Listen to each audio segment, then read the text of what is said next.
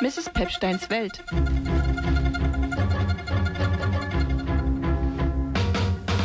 Ich schaut gern rum, wirklich um. Nach sieben Gin bin ich auch noch nicht hin.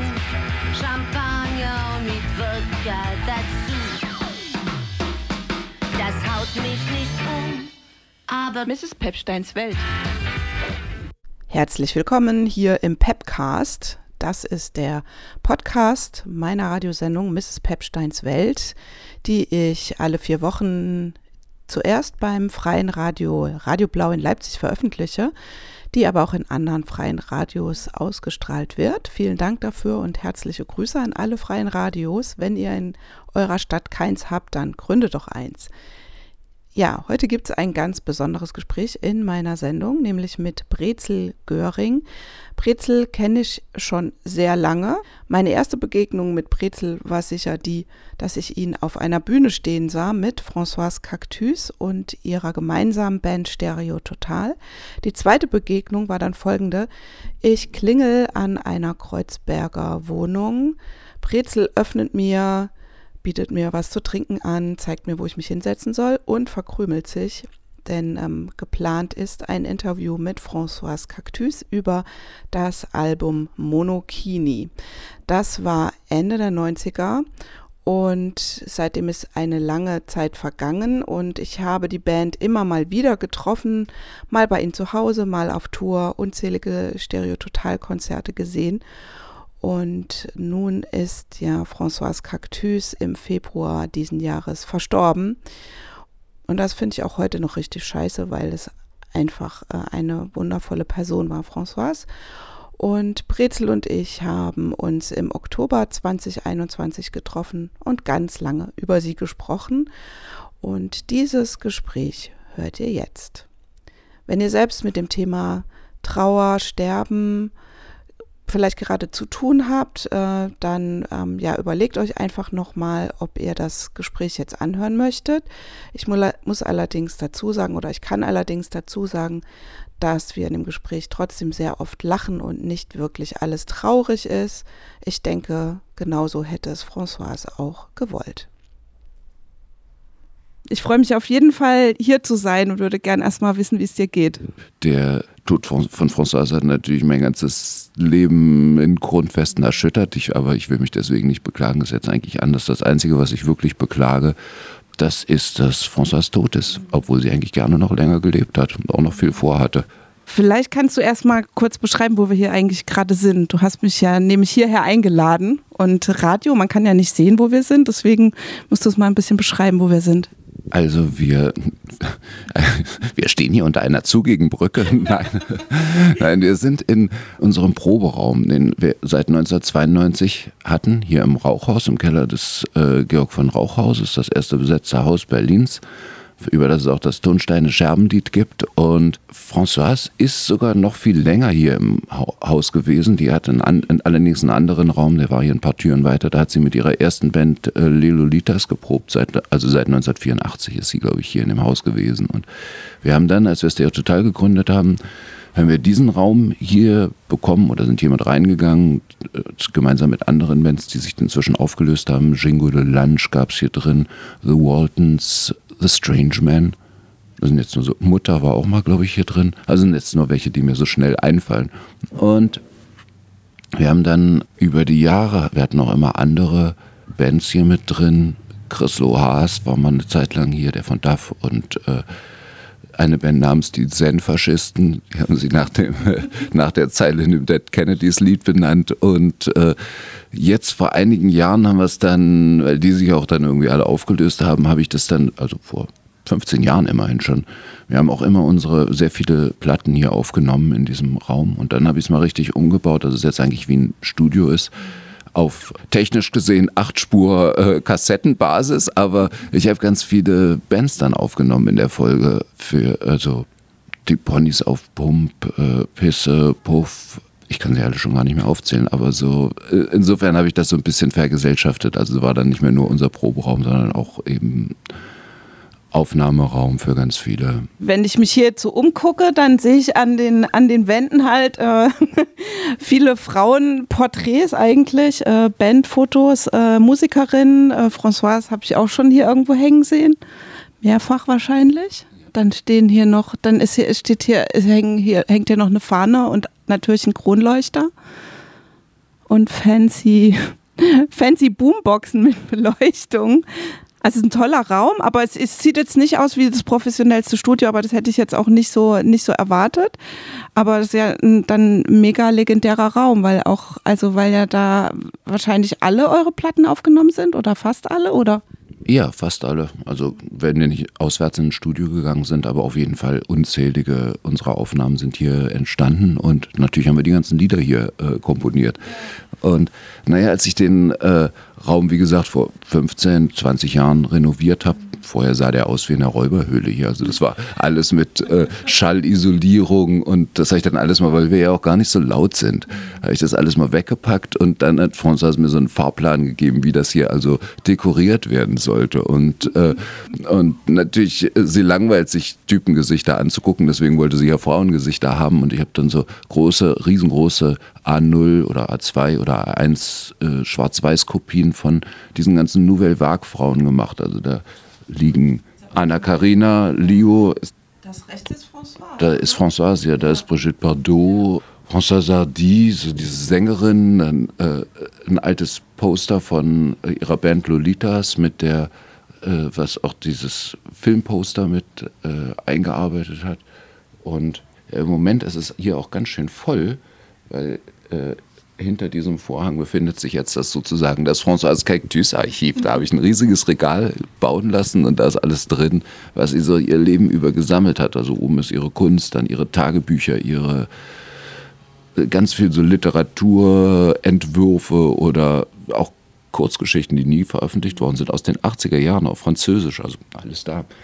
Dann habe ich da in einer Ecke, habe ich noch, äh, ich glaube, sieben Kisten mit kleinen Gegenständen, die sie in der Wohnung hatte, überall. Also sie hat, du hast es ja auch mal gesehen, unglaublich viel Krimskram stand irgendwo und das habe ich, also die Freunde haben sich viel mitgenommen, aber äh, beziehungsweise ich habe, jeder hat sich was ausgesucht, Erinnerungsstücke. Den Rest habe ich aufgehoben und bringe den jetzt nach und nach immer zu dem Grab hin, damit man da auch mal was zu gucken und es gibt jede Woche was Neues und es gibt immer was zu was zu lachen oder sowas. Also so, das, äh, ich versuche es ja auch irgendwie zu dekorieren, um jetzt auch so diese, wie wir das auch schon bei der äh, Beisetzungsfeier versucht haben, also jetzt nicht, wenn dann zum Lebensende, dann wird es jetzt plötzlich ernst oder sowas, sondern wir haben versucht, eine äh, Beerdigung und jetzt auch das Grab so zu machen, wie sie gelebt hat, also aus äh, Nonkonformistin und, äh, äh, und eine, die äh, die Regeln oftmals nicht mal gekannt hat, die sie gebrochen hat. Vor acht Monaten ist jetzt Françoise gestorben. Es ist jetzt ein, eine Weile her, aber eigentlich auch nicht wirklich eine lange Zeit. In der Woche nach ihrem Tod gab es eine Radiosendung bei Radio 1, äh, die du gemacht hast, wo, glaube ich, unheimlich viele Menschen daheim vom Radio saßen und auch mit dir gelitten äh, und sich aber auch mit dir gefreut haben. Ich fand es total toll, dass du das gemacht hast. Ähm, weil ja, keine Ahnung, das war ja dieses Pandemie-Ding und man konnte dann auch nicht irgendwie zur Beerdigung gehen oder, ne, und ich weiß nicht, äh, ja, wie ging es dir damit? Kannst du das, konntest du das nochmal anhören? Äh, war dir das dann auch unbedingt ein Bedürfnis, das auch zu machen? Das war ja irgendwie so, dass eigentlich ihre Sendung hätte laufen sollen. Nachdem sie die Diagnose hatte, also schon auch schon vorher, haben wir die Sendung eigentlich immer zu Hause aufgenommen. Also wegen der Wegen der Pandemie konnten wir nicht mehr in das Studio gehen. Das heißt, wir hatten das schon eigentlich technischer und einmal habe ich sogar eine Sendung bei ihr in Frankreich aufgenommen. Sie war ja dann noch mal drei Monate bei ihrer, bei ihrer Mutter. Nachdem sie die äh, Diagnose hatte, hat sie ja die Sendung immer fortgesetzt. Also sie hatte dann so ein Atemgerät, das ihr, aber es hat auch nicht weiter gestört oder manchmal hat sie es abgenommen für die Moderation. Sie hat sich um die Musik gekümmert, das immer noch ausgewählt. Also so, das war auch immer noch so eine so eine ganz lustige Beschäftigung von ihr. Und dann ähm, musste natürlich dann monatlich fertig gemacht werden, zwei Stunden. Und dann am Morgen ihres Todes, also sie ist um 7 Uhr gestorben und dann rief am Vormittag der Heiko von Radio 1 an und hat uns gefragt, na wo ist die neue Sendung? Ich brauche die jetzt, ich muss die jetzt zurechtschneiden. Dann habe ich gesagt, es gibt keine Sendung, es wird auch keine mehr geben, die ist heute früh gestorben. Und dann sind wir übereingekommen, dass ich sozusagen die, die letzte Sendung, wo ich dann auch sehr dankbar war, dass ich das machen konnte. Sie hatte auch schon Platten ausgesucht, die habe ich dann beiseite gestellt und mir eher welche rausgesucht, die dann meiner Meinung nach dem Thema angemessener waren oder wo mir direkt Geschichten zu ihr eingefallen sind oder so. Und insofern war es schön, das zu machen, sich auch an alles zu erinnern, aber dadurch natürlich, ich habe das in dem Wahnsinn der, der direkt drauf auf den Tod folgenden Tage dann ganz schnell aufgenommen. Und dadurch bin ich auch manchmal auf eine Art und Weise emotional, wie man sonst vielleicht nicht so, äh, wie es nicht so angebracht wäre im, im Radio. Und aber habe das dann so gemacht und später habe ich mir die Sendung sogar angehört mit Freunden, wir haben da alle zusammen gesessen und das war aber auch so, dass wir, wir haben geweint und uns umarmt und äh, also, obwohl ich jetzt schon wusste, welches Lied kommt als nächstes, war es trotzdem nochmal so, äh, dass ich wenigstens mit ein paar Leuten da mich auch dann verbunden war, ja, ja. Und habt ihr da vorher drüber geredet, wie, wie das dann sein wird? Also ich meine, sie hatte ja Krebs, das war ja vielleicht dann irgendwann auch klar, dass sie es nicht schafft. Also habt ihr drüber geredet, wie du mit ihrem Erbe umgehen sollst, darfst, kannst, oder? Nee, ich habe immer äh, gesagt, ich glaube es, wenn ich, wenn sie äh, tot ist oder sowas. Also ich habe nie mit ihr den, dann den Tod diskutiert und ich habe immer gesagt, ey, guck mal, du bist seit 99 chronisch krank mit dieser, äh, mit dieser krassen Knochenkrankheit. Du hast dieses mit den Lungen bekommen und wir sind die haben dir schon äh, 99 verboten, überhaupt Schlagzeug zu spielen, um deine Knochen zu schonen. Und das, und da fing es ja gerade erst an mit den schlimmen Touren. Da waren wir praktisch das ganze Jahr unterwegs oder die ganzen Jahre immer unterwegs. Und es sind so viele Wunder passiert. Also solltest du irgendwann sterben, dann weiß ich, okay, das war es jetzt wirklich. Aber bis dahin gehe ich mal davon aus, dass es weitergeht und dass es immer einen Weg gibt. Und ich habe auch zu ihr gesagt, es gäbe so, ein, so eine neue Idee, die ich hätte. Äh, ich hätte auch schon mal mit dem Verleger Martin Schmitz drüber gesprochen, weil überall lagen Zettel rum. Da war immer eine Note und ein kleiner Satz daneben. Und aus dem Satz wollte sie dann ein Lied machen. Das war immer so, also ich wäre so gern so schön für dich. Das Lied hat auch mal so angefangen. Und dann hatte ich mir gedacht, ich nehme diese ganzen Zettel mal, äh, fotografiere die ab und dass du dann ein Buch draus machen, wie so ein Gedichtband ne, mit so kleinen äh, Miniatur-Haikus. Und, und, dann gehen wir damit auf Tour. Das wird eine ganz einfache Tour für dich. Äh, du, kann, du, kannst, äh, du kannst sitzen du kannst, äh, kannst die Dinger vortragen, was ein bisschen was drüber, also reden kannst du ja frei sprechen und dann spielen wir ab und zu so Lieder und ich habe nur so ein kleines Klavier oder so ein kleines Keyboard dabei und äh, ganz einfach und äh, wir müssen uns keine großen Sorgen machen. Wir reisen einfach so gut gelaunt durch die Gegend. Also, also über solche Sachen haben wir diskutiert und und sie hatte mir, das war allerdings Jahre vorher schon mal in sehr betrunkenem Zustand eine Art Testament geschrieben und da stand drin, so Brezel, Du kannst deine ganzen äh, Sachen haben und benutzen. Ich will, dass meine Freunde alle was bekommen und ich will, dass alle zu meiner Beerdigung kommen und ich will, äh, also es war so lustig äh, formuliert auch. Das sah so aus, als ob es auf einem schwankenden Schiff äh, geschrieben worden wäre, so in so einer krakeligen Schrift. Und dann äh, hat mir, hat mich der, haben sie mich nachher gefragt, äh, um so ein äh, um, als es um das Erbe praktisch ging. Ich brauchte so eine Art Erbschein. Dann haben sie gesagt, gibt es ein Testament? Da habe ich gesagt, ja klar. Und habe diesen Zettel rausgeholt, weder datiert noch, noch mit bürgerlichem Namen unterschrieben. Das haben sie dann aber akzeptiert. Und dann war, bin ich praktisch ja jetzt so der, der Erbe, was natürlich ganz gut ist, dass, dass es dadurch jetzt äh, dann auch möglich ist. So diese Sachen, also es ist jetzt klar, wem die, äh, diese Rechts, gibt jetzt keinen, keinen Bruch oder sowas, wo. Äh Kein Streit um die Rechte von irgendwas sozusagen, ja. ja manchmal. Bei François wäre das nicht zu erwarten gewesen, weil äh, selbst wenn wir jetzt nicht verheiratet wären, wo, wo ich glaube ich sowieso automatisch der Erbe bin. Ja, aber, ich wollte gerade sagen, sie hat doch auch verheiratet. Ja, ja, also ich glaube, wir waren in mehrerer Hinsicht abgesichert. Wir waren verheiratet und hatten dieses wasserdichte Testament, aber, aber selbst bei ihrer Familie, da wäre nicht zu erwarten gewesen, dass es irgendwelchen Stress gibt. Es gab ja bei Rio Reise zum Beispiel, da war ja, dass die Familie dann einfach sich bei, ich weiß es nicht genau, ich will auch nichts Falsches sagen, aber wie ich es gehört habe, dass, ich, dass die sich bei manchen Sachen dann quergestellt hat, äh, wenn es um Wiederveröffentlichungen ging oder also der Lanrue, der ja wohl auch viele von den Liedern geschrieben hat, der hat nur gesagt, Fenne, den Namen Möbius hört, also den Namen der Familie, dann kriegt er schlechte Laune. Aber ich lasse es jetzt mal so stehen.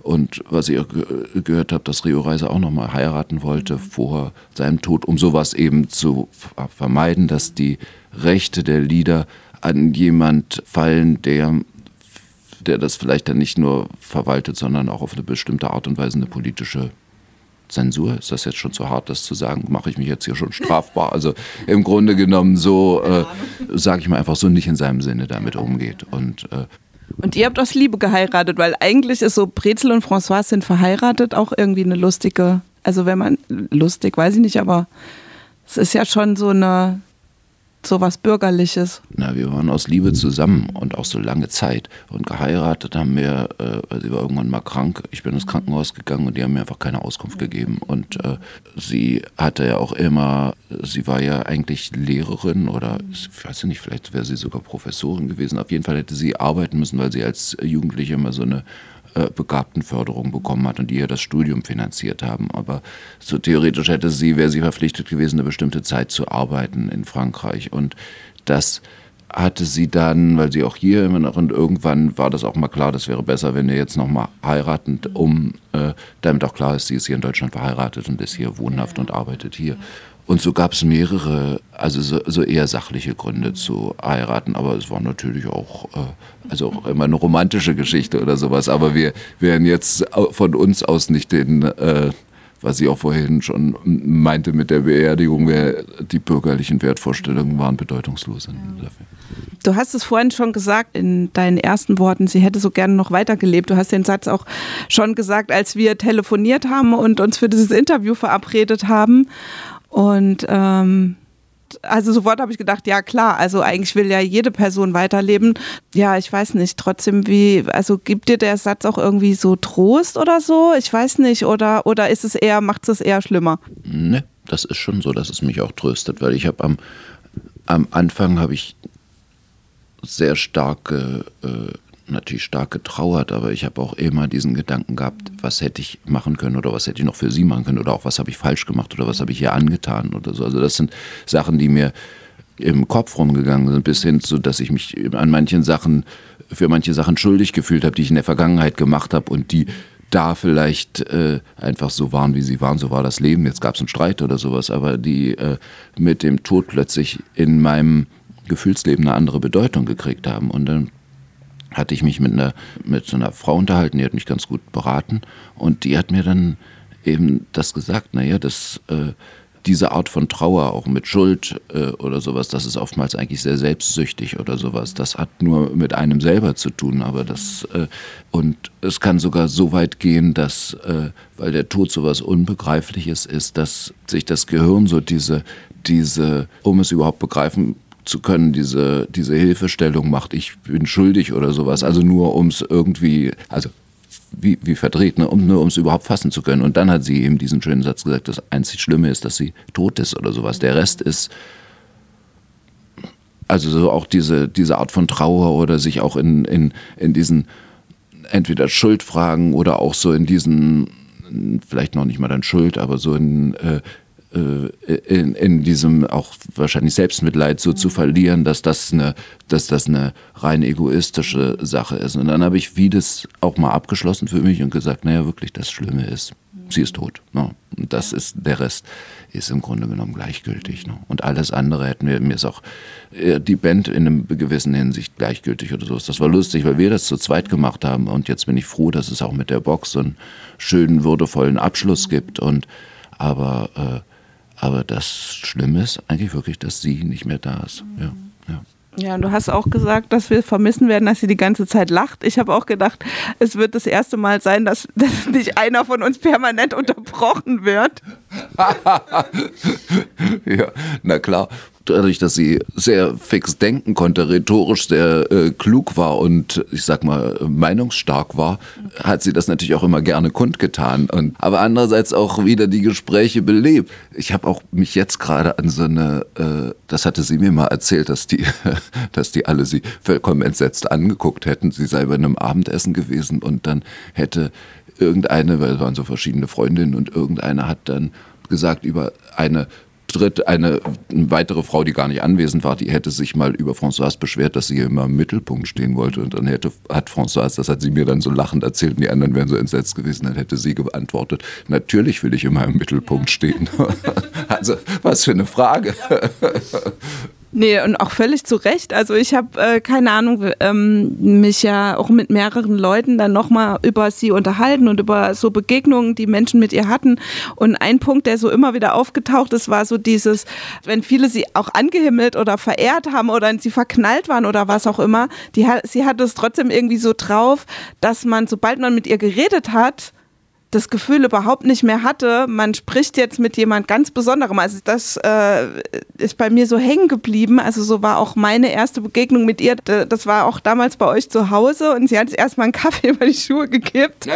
Und dann war halt so meine Aufregung auch voll weg. Also ich meine, sie hat es sicher nicht inszeniert, aber das, das äh, finde ich ist ja toll an ihr. Ja, das stimmt. Also dass sie so... Äh äh, ist selten bei Leuten, dass sie auch, dass die so völlig unverstellt sind wie mhm. Françoise. Also die einfach so, als würde sie so direkt reagieren, ganz normal und da gar nicht weiter drüber, äh, drüber nachdenken. Und, äh, und auch so eine andere Freundin, mit der ich mich unterhalten habe, so eine Künstlerfreundin mit ihr, mit der sie zusammen Comics gezeichnet hat, die hat mir erzählt, dass sie so, eine, so einen Satz von Françoise sich auch immer wieder vorsagen würde, den hätte die ganz oft gebraucht, auch gerade wenn äh, jemand ihr was vorgeworfen hätte oder irgendwas an sie herangetragen hätte, was Kritisches, dann hätte sie gesagt, na und? Ja.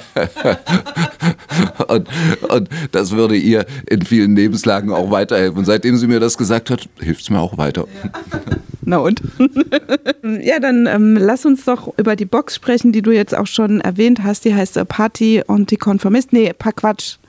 It's, äh, Chanson Hysterique heißt die Box und äh, das sind sozusagen äh, eure ersten Platten von 95 bis 2005 nochmal so als Boxset veröffentlicht und eine siebte Platte kommt dazu, ähm, die Party Antikonformist heißt, äh, auf ein Song von euch auch referiert, den ich sehr liebe. Ja, vielleicht kannst du erst noch mal was erzählen. Ihr habt ja zusammen angefangen, auch daran zu arbeiten noch. Also Françoise hat mit mir zusammen diese Box geplant. Das war sowieso schon letztes Jahr und das wäre eigentlich auch sogar schon letztes Jahr rausgekommen. Und weil wir dann damit auf Tour gegangen wären. Das wäre so eine, das kam die Anfrage von Tapete, wollt ihr diese Box machen? Haben wir gesagt, ja. Und als dann die Pandemie kam, haben wir uns nicht mehr beeilt. Weil es war klar, so schnell gehen wir nicht auf Tour. Wir können uns jetzt auch noch ein paar Monate mehr Zeit lassen und das ein bisschen gründlicher machen. Dann äh, kam die äh, bin ich nochmal den Fotografen besuchen gegangen, der das Foto von Monokini macht, wo sie nackt auf so einem Hundefell sitzt. Und dann habe ich ihn gefragt, sag mal, hast du noch zufällig andere Fotos aus der Serie? Und das war auch so ein lustiger Moment, weil er hat sich, er stand vor seinem Regal in dem so, und dann hat sich nur so hinter sich gegriffen und hat äh, so, eine, so ein Plastikklassier, so, so ein Plastikordner rausgeholt, in dem alle Dias drin waren aus dieser Serie. Hat er alles aufgehoben. Deswegen ist jetzt auch vorne auf der Box ein anderes Bild aus dieser Serie drauf. Und dann haben wir hat Tapete noch gesagt, sie würden immer so ein Heftchen oder ein kleines, oder ein kleines Buch über die jeweilige Band, wenn sie, also sie haben schon Erfahrungen in diesen, in diesen Boxsets, würden sie dazu machen. Da habe ich gesagt, das ist langweilig. Bei Stereo Total war die Band ohne Skandale, da gibt es nichts zu berichten, außer wir waren da auf Tour und wir waren da auf Tour und wir waren da auf Tour. Das, wer will das hören? Und dann habe ich vorgeschlagen, dass wir ein Kunstbuch da reinpacken mit den Bildern von Françoise. Und da war sie natürlich auch dran interessiert. Das hat sie gut gefunden oder sowas. Und dann hat sie, und dann war sie im Krankenhaus, als sie auch die Diagnose bekommen hat. Und dann habe ich mal ganz schnell alle Bilder, die hingen ja hauptsächlich an den Wänden in unserer Wohnung, habe ich ganz schnell alle Bilder abgehängt und noch aus den, aus allen Schränken, wo was gelagert war, mitgenommen und zum, äh, zum Reproduzieren gebracht. Und dann sind die alle eingescannt worden. Und dann habe ich, konnte ich so schnell wieder aufhängen. Und als sie dann da war, sah es wieder alles äh, schön aus. Und dann hat sie die Ausdrucke bekommen und dann hat sie selber auch in diesem Kunstbuch die Reihenfolge festlegen können, die Titel und dann ging es noch um den Namen der Platte und dann hatte ich so äh, äh eine DIN A4-Seite mit äh, verschiedenen möglichen Titeln und dann habe ich ihr das vorgelesen und dann hat sie gesagt, hm, ja, nicht schlecht, aber hat äh, sich dann für keinen entschieden oder sowas. Aber sie hat so richtig so hm, mit den, hm, ja,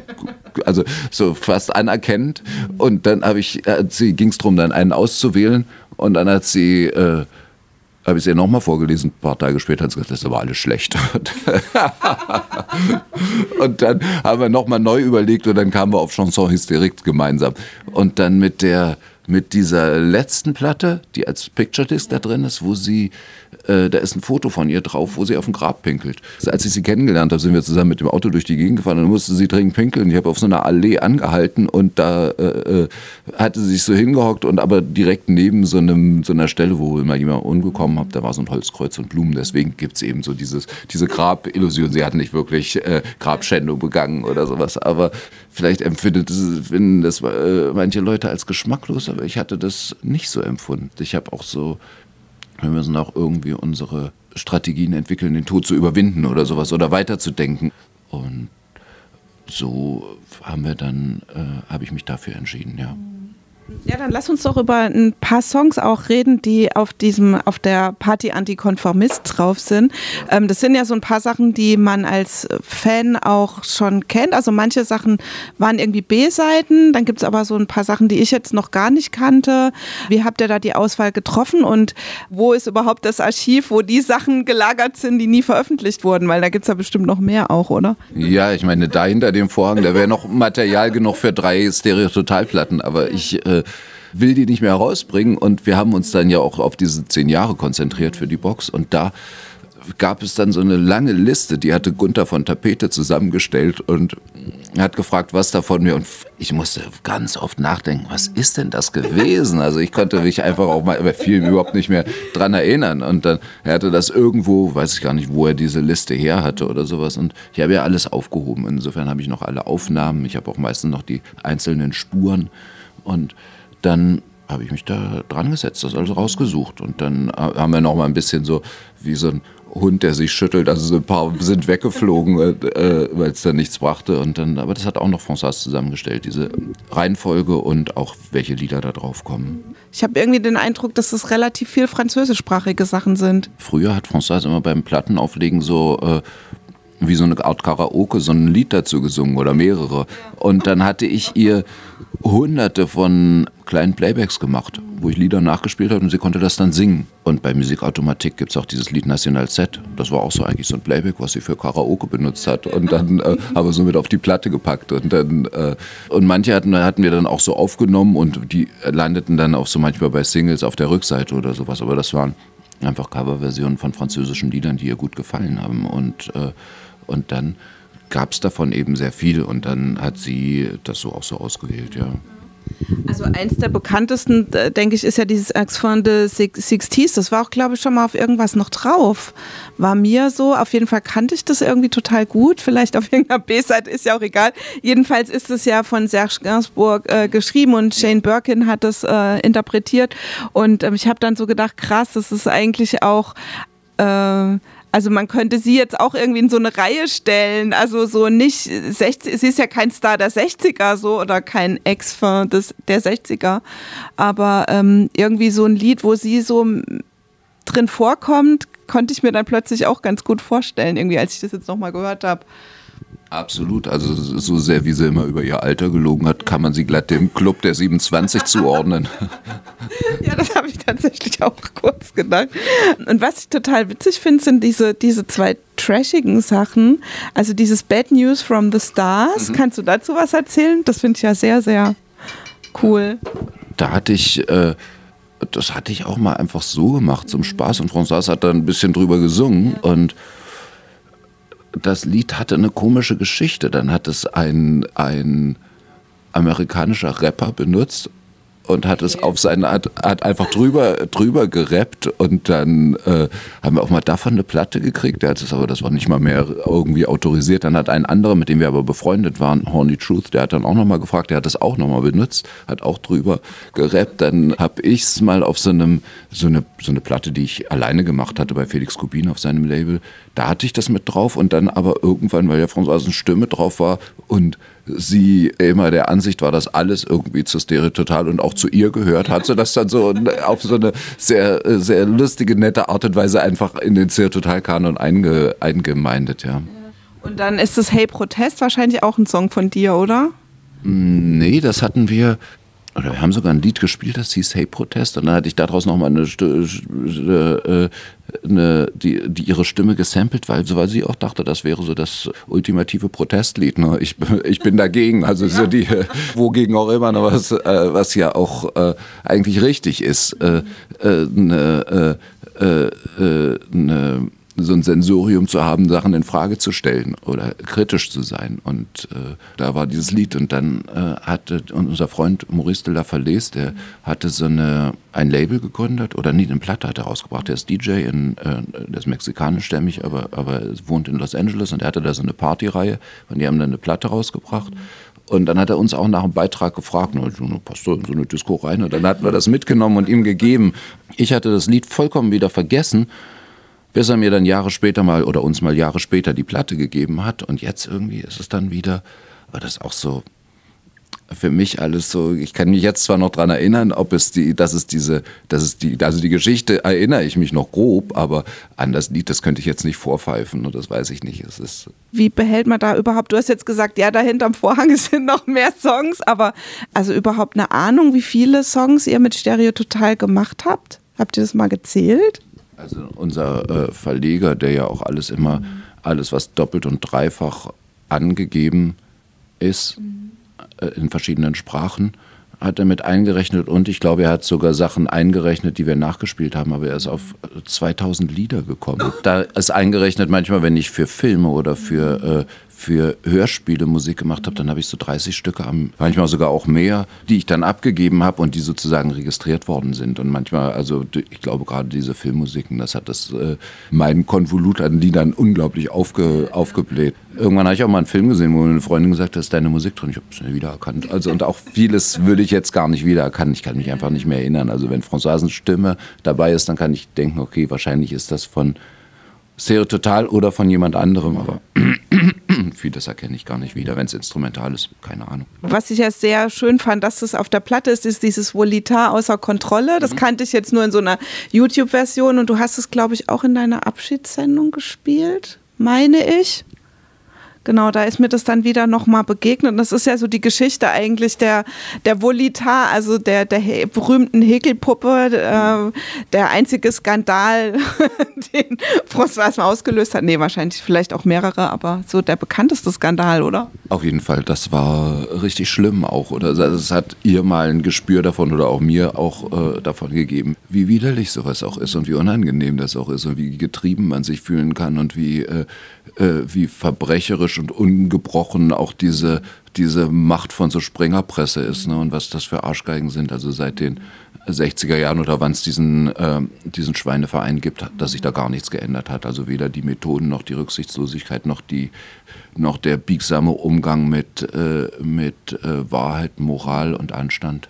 Vielleicht kannst du noch mal kurz erzählen, was, äh, was da passiert, also was sozusagen mit Volita passiert ist. Also es gab hier eine Ausstellung, eine Gruppenausstellung. Das waren viele Bekannte und Freunde und Freundinnen von François und die haben diese Ausstellung, François war da federführend mit dabei hier im Künstlerhaus Bethanien, When Love Turns to Poison. Und dabei ging es um na, so verschiedene Fragen um Sexualität und um extreme Formen davon und um, um Gefühle und um den Wandel von Gefühlen. Es gab inhaltlich sehr starke und durchdachte äh, Sachen, wie zum Beispiel ein Lehrer, der hat mit, anhand mit so Videos, mit so Barbie-Puppen, äh, mit den Kinder, wenn sie das nicht verbalisieren können, was da passiert ist, eben so Missbrauchssituationen nachstellen und so weiter. Auf jeden Fall, der hat sich kritisch auseinandergesetzt mit diesen Methoden und, äh, und François zum Beispiel, der hatte sich gesagt, es gibt nur Bilder und Videos es gibt kein einziges dreidimensionales Objekt. Und da hat sie sich dran gesetzt und diese lebensgroße, nackte, wie eine Sexpuppe gehäkelt. Aber lustigerweise sah die ja auch aus wie sie oder sowas. Dieselben großen Augen und äh, so ein bisschen, die hat sich auch immer so die Körpermaße an sich selbst, so lang muss ein Arm sein oder sowas. Und dann, und dann hat sie die ausgestellt. Und dann ist diese Ausstellung unglaublich skandalisiert worden von der Springerpresse. Und ich glaube, das war damals so ein Politikum. Sie sind gegen eine linke Bezirksbürgermeisterin, die es hier in Berlin, in, in Kreuzberg gab, vorgegangen, dass sie im öffentlichen Raum eine Kinderporno-Ausstellung machen würde. Und weil diese Puppe eben so gut aussah und so fotogen war und so signifikant, ist die immer wieder abgebildet worden war dann auch mehrfach vorne auf der Bildzeitung drauf und das ging über Wochen. Es äh, gab dann auch die, die erste rechtsradikale Demonstration seit 45 wieder hier in Kreuzberg, nämlich die haben sich dann so morgens, Sonntagmorgen um 8 Uhr haben sich hier so Neonazis versammelt und haben gegen, also sie haben sie da immer schnell ihr Transparent hochgehalten, Foto gemacht und sind da wieder verschwunden, aber also so wie diese Arschgeigen das machen, also dass sie versuchen, was medial zu inszenieren, was aber eigentlich gar nicht in dem Sinne so stattgefunden hat. Aber auf jeden Fall, die wollten dann auch plötzlich gegen Kinderpornografie demonstrieren und und auf der Straße, François ist angesprochen, beschimpft worden oder sowas von, wo ich auch zu den Leuten gesagt habe, sag mal, was sind denn eure Informationsquellen? Die Bildzeitung oder sowas oder die BZ? Habt ihr euch das jemals angeguckt, was da ist oder das hinterfragt, was die da schreiben oder sowas? Und dann vor allem François, die ja nun damit gar nichts zu tun hat. Also so wirklich, sie war sehr bravourös, sie hat das sehr gut gemacht, obwohl viele Typen in der äh, Ausstellung auch waren, vertreten waren, die haben sich zurückgehalten, weggeduckt. François ist sehr, sehr offensiv mit vorgegangen, hat mit diesem Wildwasser-Kinderschutzbund, die sich um missbrauchte Kinder kümmern, zusammen eine Informationsveranstaltung gemacht, wo sie über diese Ausstellung gesprochen haben, wo sie über Kindesmissbrauch gesprochen haben und wo sie über darüber gesprochen haben, was, was Kunst eigentlich ist oder was Kunst darstellt, dass es nicht Kunst das, das, äh, das, der Skandal ist, sondern dass der Skandal woanders stattfindet und Kunst eine Art und Weise ist, das auch zu thematisieren.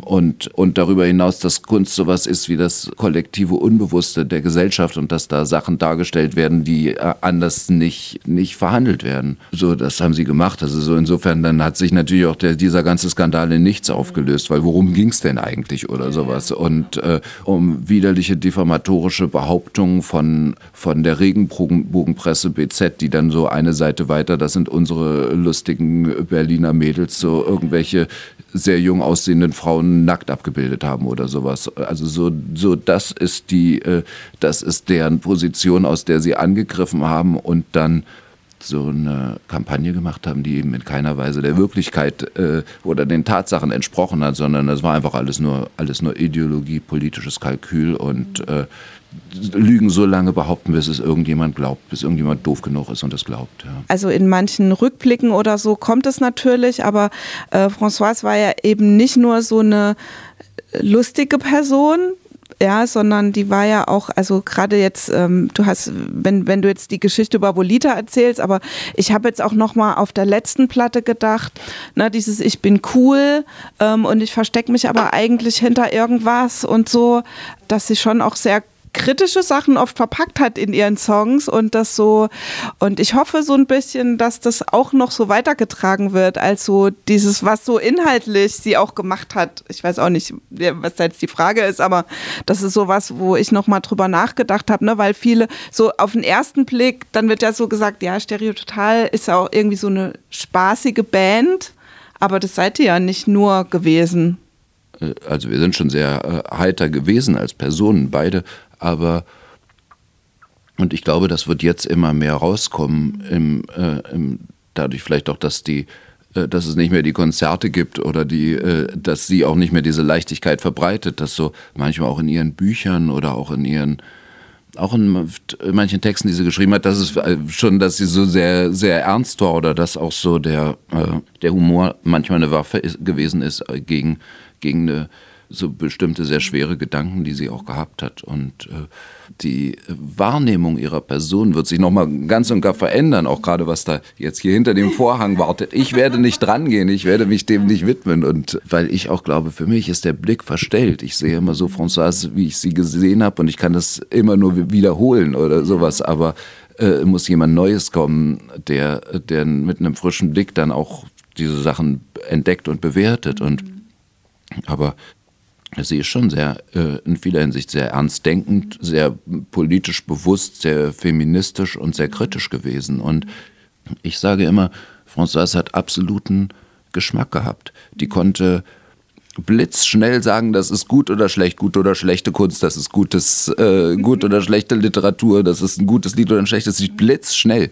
Und sie war ja auch dann so in der Sprache ganz schnell. Sie konnte das auch sehr gut begründen und sie konnte ihre Begründung, wenn man weitergefragt hat, dann war nicht Schluss, sondern dann konnte sie das, ihre Begründung in größeren gesellschaftlichen Kontext, also sie konnte jedes, was sie so gut gefunden hat oder auch was sie schlecht gefunden hat, in gesellschaftlichen Koordinaten aufschlüsseln und dann sagen, das ist vielleicht schädlich für die Allgemeinheit oder das ist das ist gut oder sowas. Und insofern steckt da so ein viel größeres System dahinter und viel mehr Bewusstsein und auch viel mehr als jetzt nur, ich mache mal ein lustiges Lied, wo wir jetzt kurz drüber lachen können oder sowas, sondern, und sie war ja auch, wenn sie so alleine war, war sie ja auch überhaupt nicht immer nur, hat sie ja nicht gelacht, sondern sie hat sich auch mit ernsten Dingen beschäftigt und hat äh, ganz viel gelesen, ganz viele Filme geguckt. Zum Beispiel bei Filmen hat sie die psychologische äh, Seite interessiert. Und äh, Sachen haben sie abgestoßen oder gelangweilt, wenn Charaktere keine, keine Tiefe haben oder ihr Handeln nicht irgendwie aus der psychologischen Situation erklärbar ist, sondern wenn es einfach irgendwas, also bei vielen Sachen hat sie mir gesagt, was ist denn das? Das ist doch totaler Quatsch. So, so ist kein Mensch, so handelt kein Mensch oder sowas. Und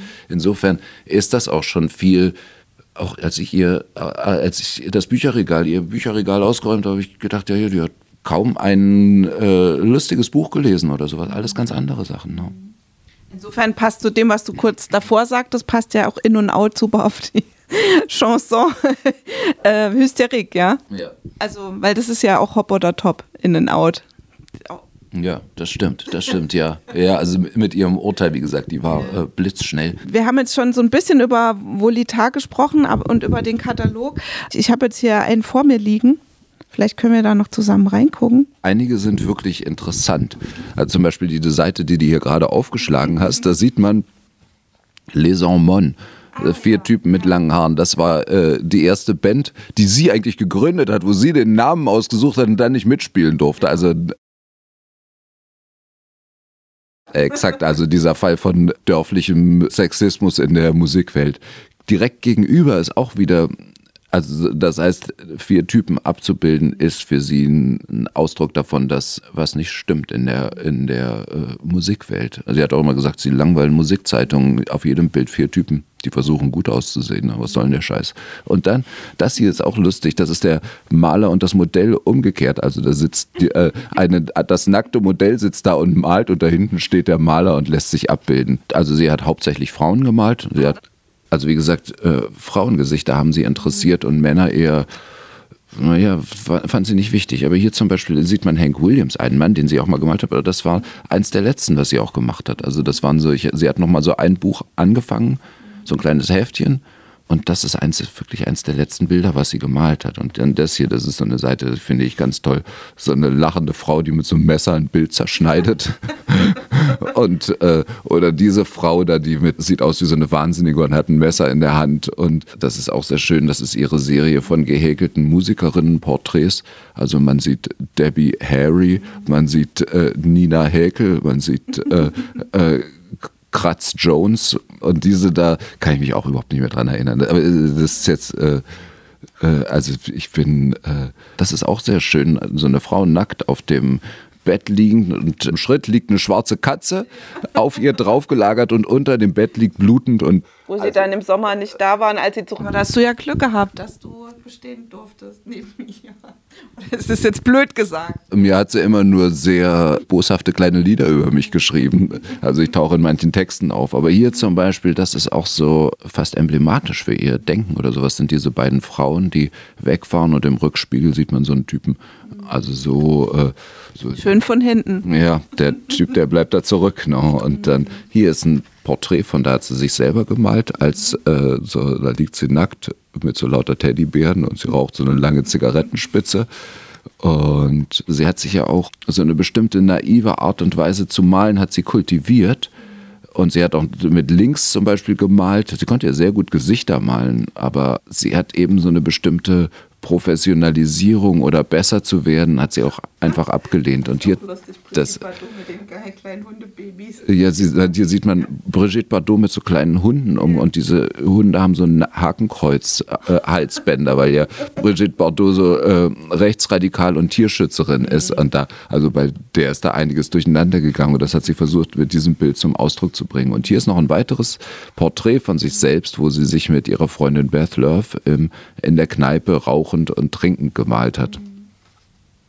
Ist sehr schön, das ist jetzt. Und kein Text ist jetzt hier drin, ne?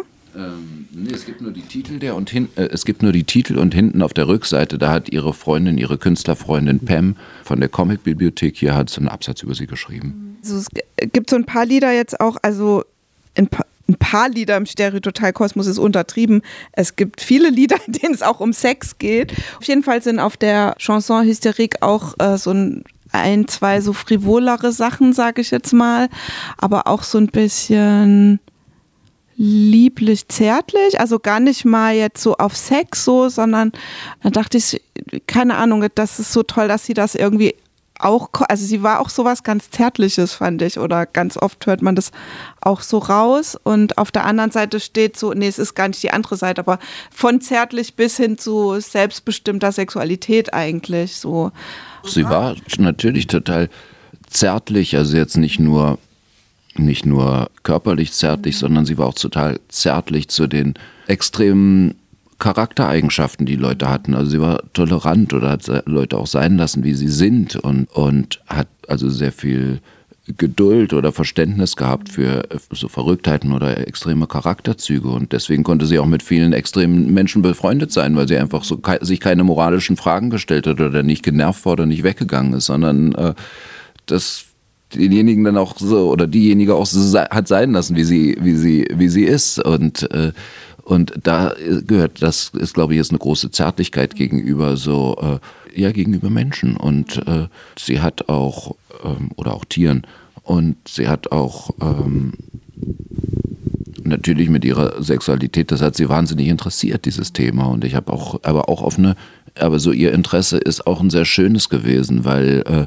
sie äh, über viele Sachen auch gelacht hat, die extrem waren oder hat es äh, oder es hat äh, ihr Interesse so bekundet, dass es auch so dem manchmal ein bisschen die die Schwere oder das äh, Schmutzige oder das Hässliche genommen hat oder sowas, sondern es war was Interessantes und amüsant oder bereichernd und ich habe es jetzt nur ähm, richtig gemerkt, seit sie, seit sie weg ist, wie sehr ich das manchmal äh, vermisse, mit jemandem meine Tage zu bringen, der so über diese Sachen denkt und redet, weil es, äh, weil es mir manchmal, ich habe schon gedacht, die, die Leichtigkeit ist raus verschwunden aus diesem Thema Sex, Sex auf Abwägen, unmögliche äh, Gelüste, unmögliche Gedanken äh, oder äh, also ich hatte das gedacht, Mensch, was ist denn eigentlich los? Ich äh, erlebe das oder in Gesprächen oder ich erlebe das immer nur noch irgendwie als also als weniger äh, äh lustig, leicht und, äh, und äh, genussvoll, als es mit Françoise. Und dann habe ich gedacht, also so, alles klar, das ist ihr Einfluss gewesen. Und ich habe jetzt auch, als ich war ja ein paar Monate in Frankreich, habe mich da zurückgezogen, da hatte ich so eine Kiste Bücher mitgenommen und da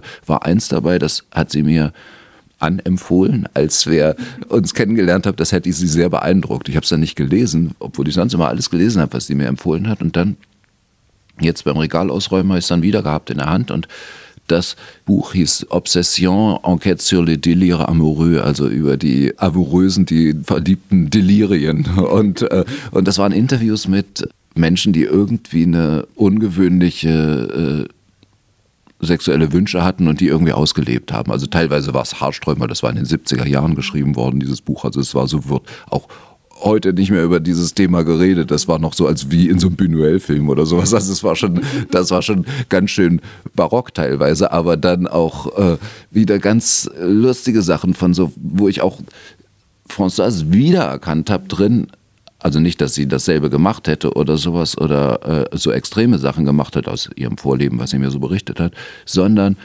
dass ich so bestimmte Sachen, die sie toll fand oder wo sie so drauf abgefahren ist, dass ich das in, äh, in so vielleicht viel extremer oder viel verzeichneter bei diesen Frauen wiedererkannt habe, die da auch drin interviewt waren. Also da gab es so eine, die hat, hat dann gesagt, naja, so bei Typen, das interessieren sie jetzt nicht die, äh, die äh, sozusagen erfolgreichen äh, Männer oder sowas, die finden das wahnsinnig sexy, wenn, wenn die Typen ein bisschen zwielichtig werden oder sowas, wenn so kleine Hochstapler, kleine, kleine Lügner oder so kleine, so ein bisschen so gebrochene Gestalten wären oder sowas, das würde sie, so kleine Gauner oder sowas, das würde sie sexuell total an, anziehend finden. Das hat zum Beispiel eine Frau gesagt oder sowas. Und da habe ich mir gedacht, das ist total, also gerade bei so Lolitas-Liedern so oft so Thema gewesen oder sowas. Oder so ein komischer Typ, der ist da reingekommen und hat mich mitgenommen auf seinem, also weiß ich nicht, wie Le, Le Mec d'hier soir oder sowas oder das Narbengesicht oder die, also solche, wo sie, äh, und in diesem Buch waren ganz viel natürlich auch andere Sachen, wo ich äh, laut lachen musste, als ich das gelesen habe, weil es so absurd war und so. Äh, und wo ich auch genau weiß, das sind Sachen, wo sie auch gelacht hat. Und dann habe ich auch mich mit einem Freund unterhalten, dem sie das damals geliehen hat. Der hat auch gesagt, ja, er, muss, äh, er musste ganz oft beim äh, nachdem er das gelesen hatte, dieses Buch beim Sex, dann plötzlich daran denken. Und, aber auf jeden Fall, in dem Buch war ganz viel unterstrichen. Aber lustigerweise nicht ganze Sätze, sondern Wörter. Müsste man jetzt gucken, wo die dann auftauchen, in welchen Liedern. Also ich, sie hat ja so Worte gesammelt, hat auch immer so ihre eigenen Lexika und ihre eigenen Nachschlagewerke angelegt und, und auch selber Wörterbücher gelesen, Argolex, also das, äh, und sich komische Wörter rausgesucht und die dann in ihren Wortschatz eingemeindet. Ja. Du hast vorhin schon gesagt, also Stereototal gibt es jetzt mit ihr nicht mehr und du wirst auch keine Stereototal-Platte mehr rausbringen dieses Boxset wird es jetzt geben. Es wird jetzt auch nochmal ein, äh, so ein Songcomic geben, habe ich gehört, im Ventilverlag. Aber kannst du dir vorstellen, ähm, dass nochmal andere auch mit eurem Öffre was machen? Also ganz explizit jetzt mit den Stereo-Total-Songs. Also es gibt ja zum Beispiel von Sterne, wo ihr auch mitgemacht habt, ne, so eine Hommageplatte, wo andere Leute die Sterne covern. Und ich habe mir das so überlegt, wie wäre das eigentlich, wenn andere Stereo-Total covern? Also gibt es vielleicht auch irgendwas, aber so richtig ist mir nichts eingefallen, dass schon irgendeine Band euch auch mal gecovert hat oder doch. Also das war so ein bisschen die, die Frage jetzt, wie, wie kannst du dir vorstellen, gehen, können auch andere mit euren Songs umgehen oder wie würdest du das finden? So? Naja, ich glaube, die Stereototal-Songs, die sind, äh, so wie ich sie gemacht habe, so wie ich nach, drüber nachgedacht habe, die sind sehr, sehr, sehr immer mit allen drum und dran an, die, äh, an den Charakter von Françoise angelehnt. Und in dem Moment, wo ihre Stimme nicht mehr dabei ist, das ist so wie so ein Strom-Totalausfall. Ne? Also da ja. so, weiß ich nicht, ist nicht mehr viel übrig. Und deswegen, jetzt mit diesem Boxset, das ist für mich so ein schöner Abschluss der Band oder so. Ich, so wie es mit Würde angefangen hat, soll es auch mit Würde zu, zu Ende gehen. Und dieses Songcomic, was rauskommt, da habe ich mich bemüht, alle oder viele von den, von den Künstlerinnen und Künstlern und Zeichnerinnen, die François gerne mochte, als, als, äh, also deren Comics sie auch gesammelt hat, vorzuschlagen um das in ihrem Sinne jetzt noch, weil die Anfrage kam, dachte ich, ja, warum nicht? Soll, sollte es auch da drin sein, weil dann auch zum Beispiel ihr Comic, was sie selbst über ein Lied gemacht hat, auch drin sein kann. Und das habe ich noch versucht, so in ihrem Sinne zu machen, aber jetzt praktisch strategisch weiterzudenken, äh, habe ich eigentlich gar nicht vor oder sowas. Für mich ist das jetzt so auch, es ist schön, dass wir es so bis dahin zusammen, das war ja auch eine ganz lange Zeit oder sowas, dass wir es so, äh, so lange das zusammen gemacht haben, aber ich sehe jetzt auch sozusagen, was wir ja auch eingangs gesagt hatten, wo ich jetzt der Erbe und Verwalter bin. Also ich sehe jetzt meine Rolle nicht da drin, das Stereo jetzt irgendwie noch weiterzuführen. Ist für mich abgeschlossen und es ist auch sogar so, dass ich selber keinen Bezug mehr dazu habe, richtig. Also für mich ist es auch so wie irgendwas aus der Vergangenheit, also als würde ich über The Comedian Harmonist reden. Also so, also. Nein. Also weißt du, irgendwas aus grauer Vorzeit. Sie hat mich ja, als sie im Krankenhaus war, hat sie mich nach ganz vielen Liedern gefragt, die sie einsingen wollte hat es dann aber auch nur teilweise noch gemacht, aber irgendwie war so auch bei uns beiden das Gefühl, obwohl es jetzt unausgesprochen war, weil wir nicht über das Ende geredet haben, dass es eigentlich nicht unbedingt wünschenswert ist, wenn noch eine Platte mit neuen Liedern von Stereototal nach ihrem Tod erscheint. Ja. Aber wenn jetzt jemand anders kommen würde, also keine Ahnung, Jane Birkin sagt, ich singe zu schön für dich. Ist mir im Grunde genommen gleichgültig. Ne? Also ich bin vollkommen emotionslos gegenüber jetzt auch dem Erbe. Ich sage mal, das Einzige, was ich noch gerne, was ich mir natürlich wünsche, dass es nicht total verramscht wird als McDonald-Werbung, aber darüber hinaus bin ich, bin ich da auch äh, dem völlig kalt und mhm. sehe es auch gar nicht jetzt als mein Teil oder sowas, sondern es ist mir auch, als, als hätte es jemand andere gemacht. Ne? Also ich bin da, also das Einzige, was für mich, wie gesagt, ich habe es gerne mit François zusammen gemacht und der Rest ist mir gleichgültig. Ne? Und das war ja wie geheimnisvoll, dass wir auf so vielen unterschiedlichen Ebenen auch miteinander befreundet waren und miteinander verkehrt haben, dass es, äh, dass es auch gar nicht möglich war, sich auch in irgendeiner Art und Weise zu trennen oder das auseinander zu dividieren. Es war in vielem symbiotisch und äh, deswegen ist es auch wie für mich, also dass für mich ein ganzer Teil meines Lebens aufgehört hat oder sowas. Und ich werde nicht die, äh, die versuchen, das noch aufrechtzuerhalten oder noch weiterzuführen, sondern es ist jetzt vorbei oder sowas. Und auch so, das war ja praktisch so mein ganzes wie, wie Erwachsenenleben. Ich habe mit ihr zusammen verbracht und diese ganzen, und deswegen hatte ich auch gedacht, ich ändere jetzt hier mal meinen Namen, bin jetzt nicht mehr Brezel, jetzt bin ich Nebel, aber aber das sind ja alles nur so halbherzige, nominelle Versuche, aber eigentlich so vom, mein Gefühl ist schon so, dass es abgeschlossen und das ist äh, damit auch aus dem, aus meinem äh, Kreis, in wo ich noch Einfluss drauf nehmen kann, ausgetreten oder sowas. Und ich bin jetzt eher auch so, dass ich jemanden mir suche, der das hier mit mir zusammen verwaltet und der weiß, was es ist, der so, also dass ich äh, mich auch aus vielen zurückziehe und, und auch vielleicht auch so diese Bestimmungshoheit oder sowas, das ist das, so wie es, wie es bei Stereo total immer war, wo wir natürlich versucht haben, uns auf eine bestimmte Art und Weise zu präsentieren, dass mir das darüber hinaus auch, dass ich denke, jetzt ist ein anderes äh, äh, Stadium der Histor Historisierung eingetreten und äh, und eben gerade über François werden andere Leute sich darüber Fragen stellen und die werden es in einen anderen Zusammenhang auch bringen. Und, ich habe so ein ganz langes Gespräch mit ihr noch geführt und auch aufgenommen. Und wir haben es mit Unterbrechungen immer weitergemacht, äh, wo ich sie über bestimmte, so wie so Leitmotive, Themen, die sie in ihrem ganzen Leben sich so durchziehen, so befragt habe. Und das hat nicht nur mit der Musik, mit Serie Total zu tun, das hat mit ihrer mit, auch mit ihrer früheren Band, das hat mit ihren Bildern, mit ihren Geschichten, mit ihren, so wie sie gelebt hat, auch mit ihrer Biografie zu tun. Also, oder auch mit Verirrungen, die sie in ihrem Leben hatte oder sowas, äh, wo sie, äh, und, äh, und dann habe ich so gedacht, ja, das ist viel umfassender. Und deswegen denke ich zum Beispiel, was jetzt da ist, die Tagebücher und die Geschichten und die Liedertexte und die Biografie das wird eines Tages jemand entschlüsseln oder sowas. Dieser äh, Proberaum ist ja auch das Einzige, was ich erhalten habe. Die Wohnung gibt es ja nicht mehr mit dieser tollen Dekoration. Wir mir, zum einen ist mir da die Decke auf den Kopf gefallen, zum anderen hatte ich keine Lust, in so einer riesigen Wohnung alleine zu wohnen und äh, museal das so äh, alles ja. aufzuheben, vor allen Dingen, weil äh, vieles, sie hat sich ja auch, in, äh, wie sie die Möbel gestellt hat, hat sie ja ein bestimmtes Konzept verfolgt, das ich gar nicht unbedingt geteilt hätte. Ich hätte die anders hingestellt. Und, aber zum Beispiel musste man sich in der Küche sehr platt machen, also man musste da fast quer durchgehen weil äh, da ein riesiges Regal mit Kochbüchern stand.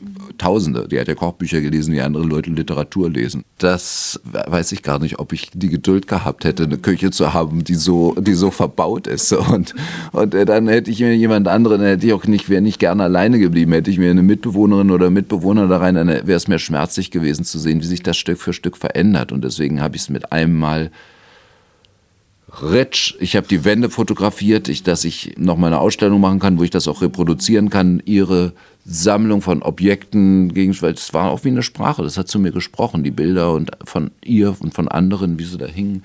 Das heißt, ich habe es noch mal dokumentiert. Ich habe auch gefilmt da drin, aber habe diese Wohnung aufgelöst. Und deswegen ist für mich ist es jetzt manchmal, wenn ich Fotos sehe, das, ist, das bricht mir das Herz, dass dieses, dieses Nebenuniversum, was es für mich gab und was eigentlich auch für mich da gewesen ist oder für uns beide, dass es das nicht mehr gibt, dass das untergegangen ist. Naja, ich habe jetzt hier diesen Raum noch, aber auch ganz viele Objekte, Sachen, die sie mir geschenkt hat oder ich habe Sachen aufgehoben. Auch der und ihre Gitarre? Die hat sie mir geschenkt, diese. Die hat sie immer für mich ausgesucht. Sie hat immer gesagt, äh, die kannte sich ja sehr gut aus mit Rockmusik oder sowas. Mehr als, äh, als ich jetzt. Äh, nein, mehr als ich gewusst hätte darüber. Aber deswegen konnte sie auch immer so gut sagen, dass diesen guter Gitarrenverstärker. Und da hat sie mir halt diese Firebird-Gitarre äh, geschenkt, was natürlich jetzt so, mich natürlich jetzt so interessant ist, da drauf äh, zu spielen, weil natürlich nur noch ein Aschehaufen übrig geblieben ist aus unserem ganzen. Und ich nicht mehr die Stereo-Total-Gitarre benutzen will Moment, weil ich die Nase voll davon habe und jetzt neue Instrumente nehme. Und die habe ich zum Beispiel, ist aber von ihr geschenkt. Ne? Deswegen ist es äh, auch wieder und auch diese lustige Farbgebung, auch dieses rote Sofa, auf dem du sitzt, das hatte sie ja auch, weil sie das schön fand. Und, äh, und der rote Sessel, da hat sie immer drin gesessen, da ist sie auch drin gestorben. Deswegen habe ich den auch, sitze ich jetzt auch gerne drin. Also jetzt dieser Effekt, dass ich mich reinsetze und denke, ich bin wie umfangen von ihrer Aura, das ist jetzt nicht mehr so, aber äh, aber sind jetzt verschiedene Sachen, die vielleicht auch für mich nur ersichtlich sind, dass, die, dass das Erinnerungsstücke sind. Also die offensichtlichen Erinnerungsstücke habe ich beiseite gelegt, weil es, mir zu viel war. Mhm. Und da ist auch noch hier Schlagzeug mit der schönen Golddekoration. Und äh, ich habe es mal jetzt, das stand immer da, aber diese Ecke habe ich jetzt mal aufgelöst, nur um hier überhaupt wieder atmen zu können oder sowas. Also ein bisschen habe ich es Aber dann verändert. stand früher hier das Schlagzeug. Also Ja. wenn ihr jetzt hier zusammen gespielt habt, dann, also da, wo jetzt der Sessel steht, stand quasi das Schlagzeug. Genau, ja. Da hat sie immer gesessen, erhöht und hat uns hier, wie wir mit ihr musiziert haben, äh, Anweisungen gegeben. Und, und das war auch, aber so ein bisschen, die hat, war ja auch wie so eine Katze. Also so die, äh, an der Stelle klang es auch sehr schön. Also ich habe viele Aufnahmen gemacht, die sehr gut geklungen haben. Das, sie hatte schon erahnt, dass es da gut klingt. Und, aber ich habe jetzt, wie gesagt, um die Ordnung mal aufzulösen, habe ich es mal äh, hier hingestellt und ich habe auch zum Beispiel meine ganzen, hatte eine große Sammlung an Synthesizern, habe ich alles weggegeben und ich habe nur die aufgehoben, die François für mich gekauft hat. Als ich das lustig finde, dass sie so, also wie so eine Zeit, wie so eine Art, äh, wie sagt man da, eine Zeitmaschine oder sowas, das hat sie äh, sozusagen für mich mir mit auf den Weg gegeben. Ne? Und da kann ich gute Sachen jetzt damit machen. Du hast ja auch vorher schon andere äh, Musikprojekte gemacht. Ja, ich habe hier in Berlin zwei Italiener wieder getroffen, eine Italienerin und ein Italiener, die hatten als äh, Teenager mal in äh, Rom in ihrer Schule in der Aula ein Konzert von Stereo Total veranstaltet und die wurden jetzt hier.